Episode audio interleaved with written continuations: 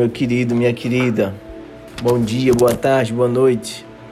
Não sei em que momento estarás ouvindo este áudio, esse podcast, mas eu quero já compartilhar com você uma palavra que Deus tem colocado no meu coração. Hoje, segunda-feira, dia 22 de junho, mas talvez você esteja acompanhando em um outro dia, mas já quero me alegrar porque Deus é bom. Deus vai falar ao seu coração como Ele está falando no meu. E nós estamos numa leitura devocional e hoje Deus ministrou para eu compartilhar no Salmo de número 9. Esse salmo ele é muito lindo. Ele fala muitas coisas, é bem interessante. Ele diz assim, no primeiro verso: Senhor, eu quero dar-te graças de todo o coração e falar das tuas maravilhas. Em ti quero alegrar-me e exultar e cantar louvores ao teu nome, ó Altíssimo. E quando os meus inimigos contigo se defrontam, eles tropeçam e são destruídos. A primeira impressão que eu quero dar, que eu quero compartilhar com vocês aqui, que Deus falou comigo, é que quando a gente vai para a batalha e a gente tem alguém que nos protege, no caso Deus, que é maior do que cada um de nós, os nossos inimigos eles são, sabe, eles, eles quando veem Deus, quando eles veem que a gente está com Deus, ele faz o que o salmista diz: quando meus inimigos contigo se defrontam, eles tropeçam e são destruídos. Quando o inimigo vê quem está com você nessa batalha, eles vão tropeçar, eles serão destruídos. Pois fiel é Deus que está conosco, que não abandona seus filhos. Aleluia. Os inimigos tropeçarão sobre a sua vida. Verso 4 diz: Pois defendestes o meu direito e a minha causa. Deus ele defende os nossos direitos, amém? Sabe, hoje pela manhã eu tive uma infeliz surpresa de que tinham tentado arrombar o carro dos meus pais e quebraram um vidro e tudo mais.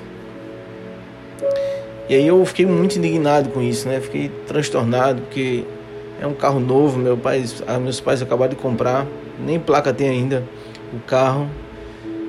E talvez tenha sido isso que tenha chamado a atenção daqueles ladrões. E eu fiquei meio indignado assim, fiquei bastante indignado. E por um instante, sabe, eu eu disse: "Meu Deus, eu quero fazer minha justiça, eu quero, sabe, eu quero fazer do meu jeito, eu vou eu vou atrás desses camaradas". Mas Deus sempre me lembra que a justiça própria é contrária àquilo que a gente aprende a respeito da graça.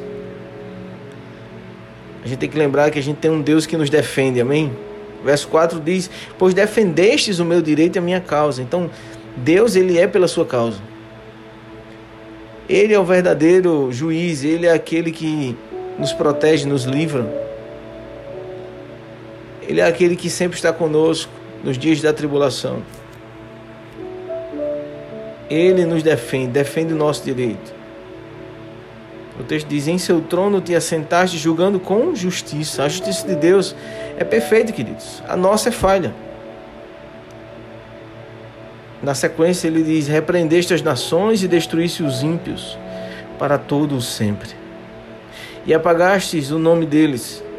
O inimigo foi totalmente arrasado para sempre. Você pode declarar isso? O inimigo foi derrotado. Desarraigaste as suas cidades e já não há quem nelas se lembre.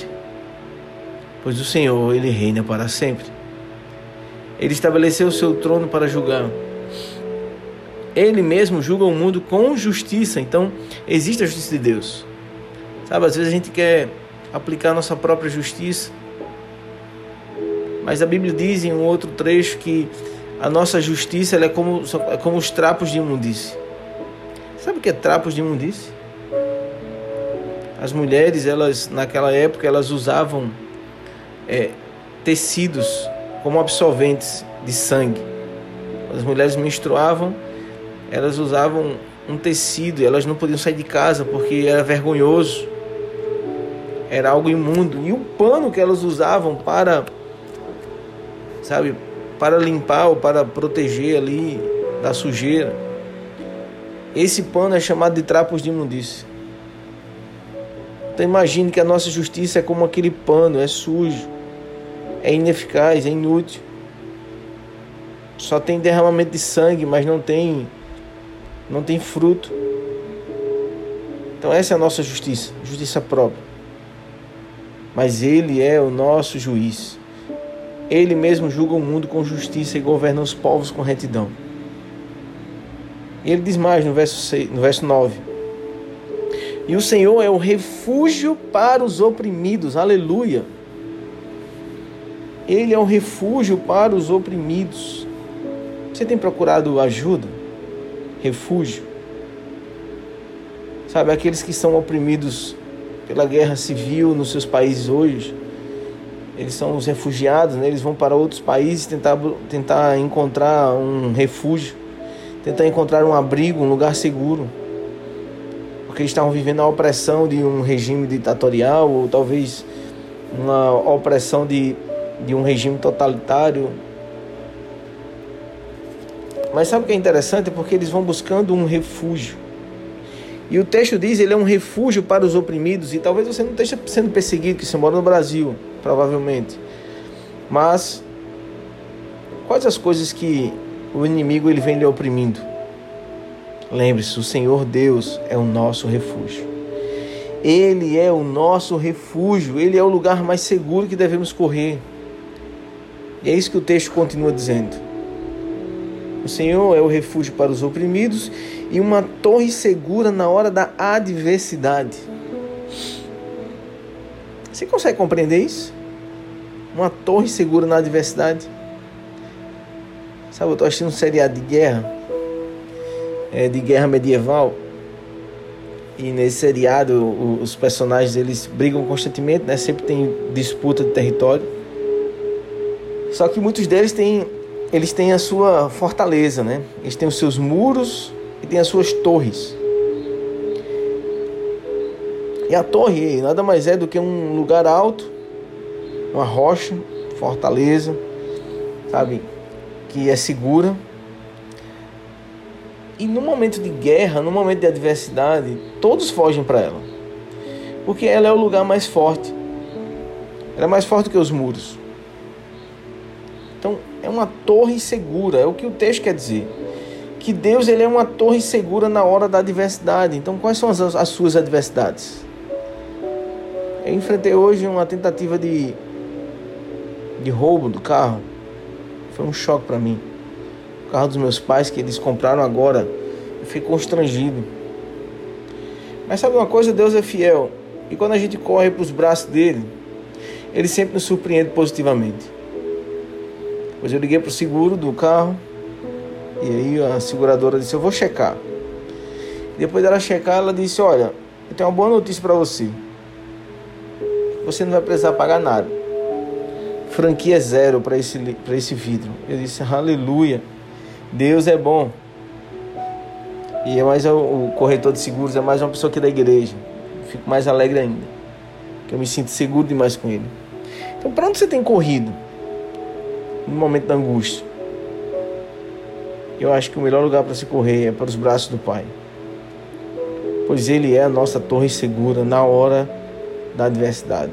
E ele encerra, pelo menos essa parte do salmo, dizendo: E os que conhecem o teu nome confiam em ti. Eu confio nele. Você confia? Eu confio. E os que conhecem o teu nome confiam em ti, pois tu, Senhor, jamais abandona aqueles que te buscam. Aleluia. Ele não abandona. Eu não sei quais são as tormentas que tem enfrentado, mas Ele não vai te abandonar, meu querido, minha querida. Ele está contigo, Ele é a torre forte, é aquele que vigia de dia e de noite, é aquele que protege, te livra de todo mal, é aquele que cuida do teu destino, do teu futuro, Ele cuida do teu presente e Ele ainda sara o teu passado. Esse é o meu Deus, esse é o Deus que eu sirvo, esse é o Deus da Bíblia. Se essa palavra faz sentido para você, então eu peço compartilhe isso. Compartilhe com outras pessoas. Ore por isso. Ore pela minha vida. Ore também para que nas horas da adversidade se corra para o lugar certo. Pois essa é a minha oração por você. Que Deus te abençoe.